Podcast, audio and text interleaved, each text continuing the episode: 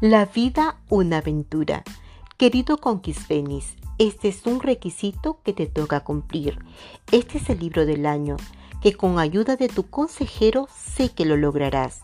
Así que estén atentos a todos los podcasts donde se impartarán los capítulos leídos, pero te sugiero que paralelamente mientras escuches las historias, también las estés leyendo para que se internalicen y vivas esta hermosa aventura. Este libro nos cuenta la historia de un sueño de un abuelo y su nieto que venían planeando hasta que se llegó a cumplir. Este sueño era de una nueva aventura. ¿De qué se trata esta aventura? La aventura es de un viaje, de un viaje especial donde sacarán grandes lecciones en cada recorrido que hagan, reflexiones que a nosotros también nos van a servir. Los protagonistas de esta historia es el abuelo y su nieto.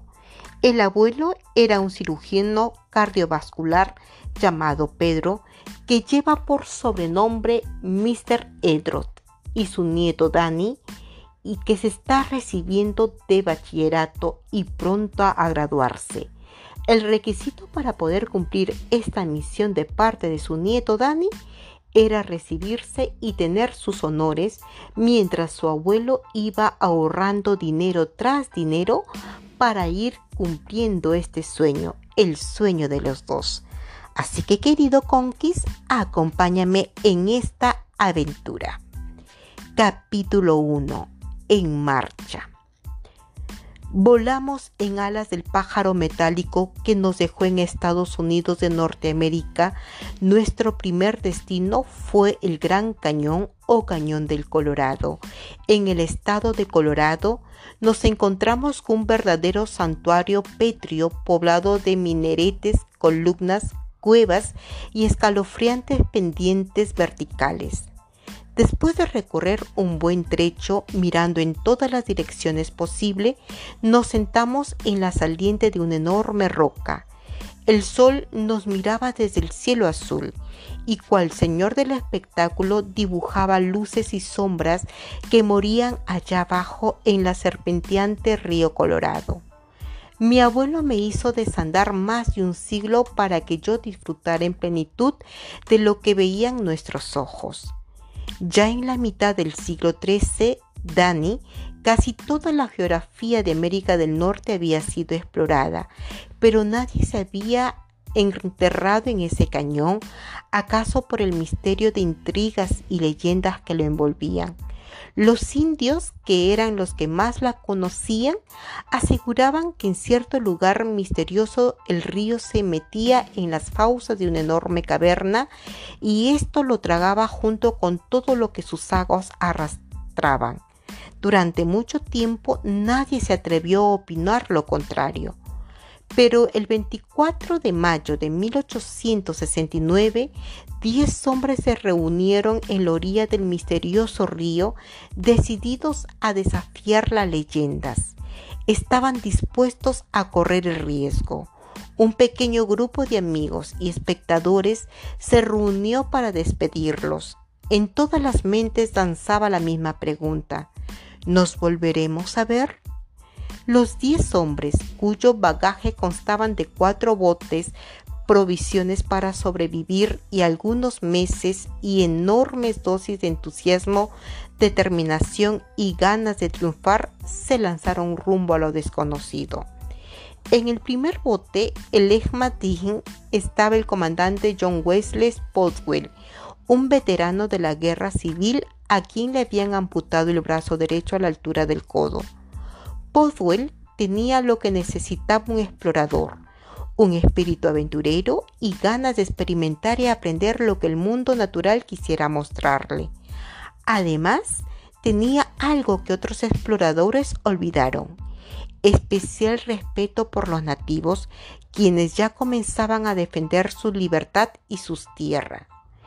El bote de retaguardia fue ocupado por un ex Boy Scout, amigo del río y las aventuras, Andrews Andy Hall y un joven entusiasta, William o Billy Hankins, quienes harían de cocinero.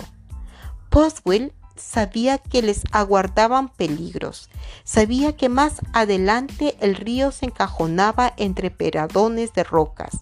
Sabía también que habían zonas de rápidos, pero confiaba en sí mismo y en la pericia de sus hombres. Al fin de cuentas, nada se puede emprender sin entusiasmo y fe. Seis días después, quedaron atrás las ondulantes colinas y empezaron a transitar flanqueados por gigantescos paredones. El río se estrechaba cada vez más y las paredes subían casi hasta tocar el cielo. ¿Se habían metido en un callejón sin salida? Para colmo, el agua comenzó a surgir alocadamente sobre el lecho de las rocas. Muchas de ellas sobresalían del agua, lo cual hacía inmanejables los botes. Ahora como cuatro pequeñas cáscaras de nuez, la furia del agua los fue arrastrando hacia adelante, hasta que finalmente entraron en un espectacular y ancho espejo de agua quieta y silenciosa, la mejor bienvenida que hubieran podido imaginar. Si hubiesen podido adivinar lo que les aguardaba, no se hubieran felicitado tanto. Remorrotos, botes destrozados por las olas endemoniadas, provisiones mojadas, enmohecidas o pérdidas en el fondo infernal de los rápidos que se sucedían uno tras otros, naufragios agravados por el temor de perder a los compañeros que desaparecían de la vista y como por milagro volvían a aparecer, vientos arremolinados, agotamiento total, escasez extremas de alimentos, calor abrasador. Este es un brevísimo resumen de las situaciones límites que los exploradores tuvieron que soportar. El 21 de agosto les pareció que tenían por delante lo peor de lo peor. Después de seis días de navegar en un ancho y hermoso remanso, llegaron hasta un lugar donde el río se torcía hacia el sur. Allí a los hombres casi se les paraliza el corazón cuando vieron que el cañón se estrechaba tanto que los rayos del sol no llegaban al río. La oscuridad les pareció terrorífica. Además, y para colmo, fuera del río no había espacio como para cargar los botos al hombro y llevarlos por la orilla para evitar el rápido que tenían por delante, como habían aprendido a realizar frente a otros rápidos. Aquella noche, después de la cena, Oramel Homelap le dijo a Postwell que él, su hermano Seneca y William Dunn habían decidido avanzar a pie desde afuera del cañón. Guiándose por las estrellas, estaban convencidos que si seguían por el cañón dejarían sus huesos en alguna parte de ese endiablado río. El comandante pensó que era una decisión extremadamente peligrosa, pero en primer lugar debía respetarla porque era la decisión de ellos y en segundo lugar porque tenían provisiones solo para cinco días más y tres pocas menos podrían significar una ayuda para los que se quedaban. La conversación fue breve. A manera de orientación, Postwell extendió un mapa y le mostró a Oramel por dónde les convenía salir. A la mañana siguiente, 28 de agosto, después del desayuno, los tres desertores pensativos y silenciosos pusieron sus escopetas al hombro. Comerían de la caza. Estrecharon las manos de sus compañeros y se perdieron tras el recodo del río. Cada grupo pensaba que el otro había tomado una decisión equivocada. Postwell tenía la esperanza de que pronto los tres regresarían y por si así ocurriera, amarró un bote que quedaría esperándoles. Han pasado más de 100 años, Dani, dijo mi abuelo, acomodando el poco cabello que le quedaba.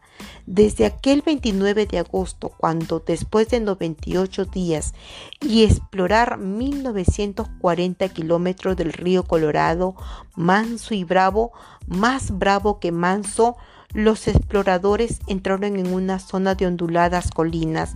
Habían vencido las barreras de intrigas y leyendas del Gran Cañón. Aquella noche, tendidos bajo las estrellas, hablaron de cañones y rápido de sus seres amados del futuro. No pudieron soslayar el recuerdo de sus tres compañeros. ¿Habrían encontrado un camino? ¿Estarían vivos? ¿Alguna vez supieron de ellos? Pregunté intrigado. Un año después me contestó Mr. Edroth. Boswell conversó con un grupo de indias chihuitas quienes le contaron que unos exploradores habían matado a una mujer chihuita y que en represalia los nativos los habían asesinado. Como Dunn y los hermanos Conrad nunca aparecieron, se cree que ellos fueron los protagonistas de ese lamentable incidente. Había escuchado absorto el relato de mi bien informado abuelo. Las sombras que en ese momento las rocas proyectaban unas contra otras daban al paisaje un aspecto fantasmagórico.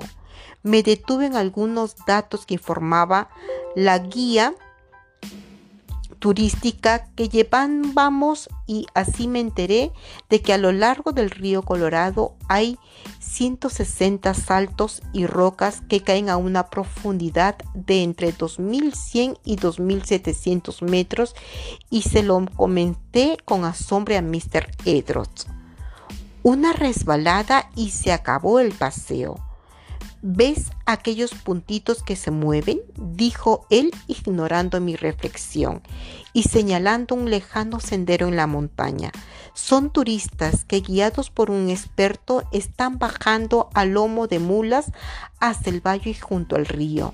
Así que vive una pequeña población indígena, los Jajapsuapi. También hay un lindo hotel donde pernotan los que se animaron a montar las mulas. Junto al hotel hay una cancha de béisbol, todo en el marco de un panorama majestuoso, imposible de apreciar si no se está allí. Bajamos, abuelo, dije haciéndome el valiente y pensando en cómo enroscaría mis largas piernas sobre el burro para que no se arrastrasen por el pedregoso sendero.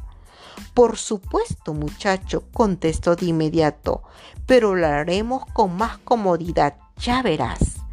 No vi nada, porque subimos al auto. Entendí recién cuando cómodamente sentados en una sala de proyecciones vimos en tridimensional una película panorámica del Gran Cañón sacada desde helicópteros que sobrevolando a cielo abierto y también casi a ras del río obtuvieron con su moderna tecnología una estupenda película que nos permitió meternos en los cañones, sobrecogernos entre los paredones que parecían arañar el cielo, navegar en las balsas de los aborígenes por las aguas mansas y también por los rápidos con sus aguas airadas y revueltas.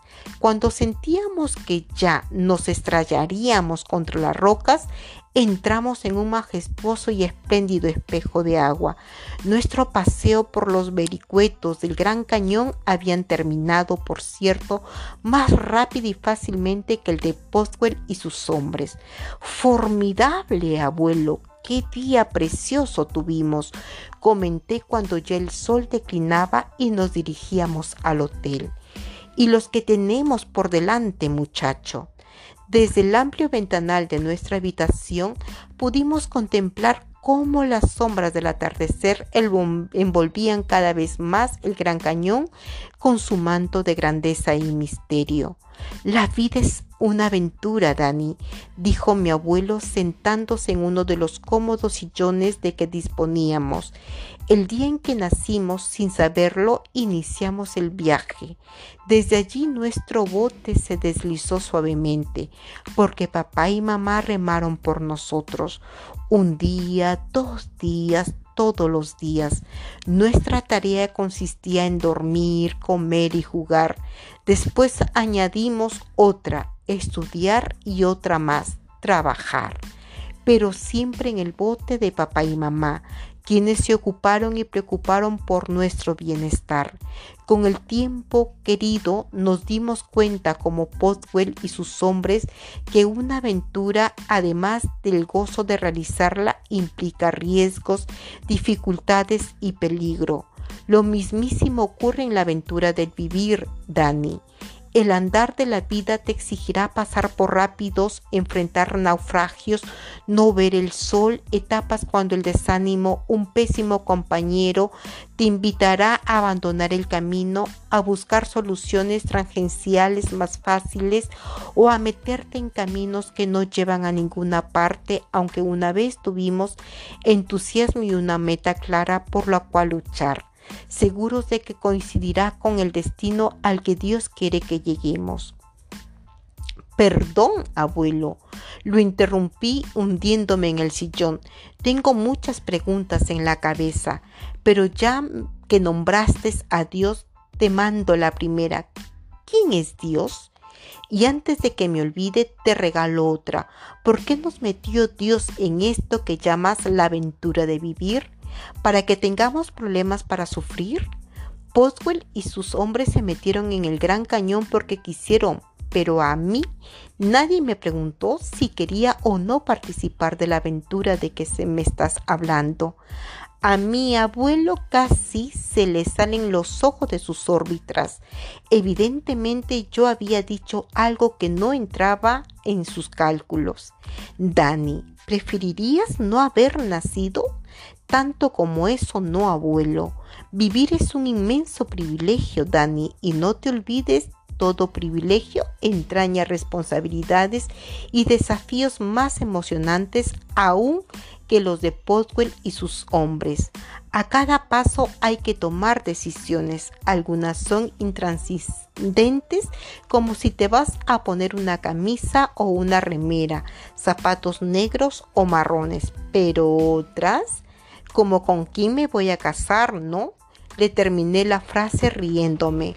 Bueno, Dejemos ese tema para dentro de 5 o 10 años, abuelo, porque nos desviamos. Mi pregunta fue, ¿quién es Dios? ¿Te acuerdas?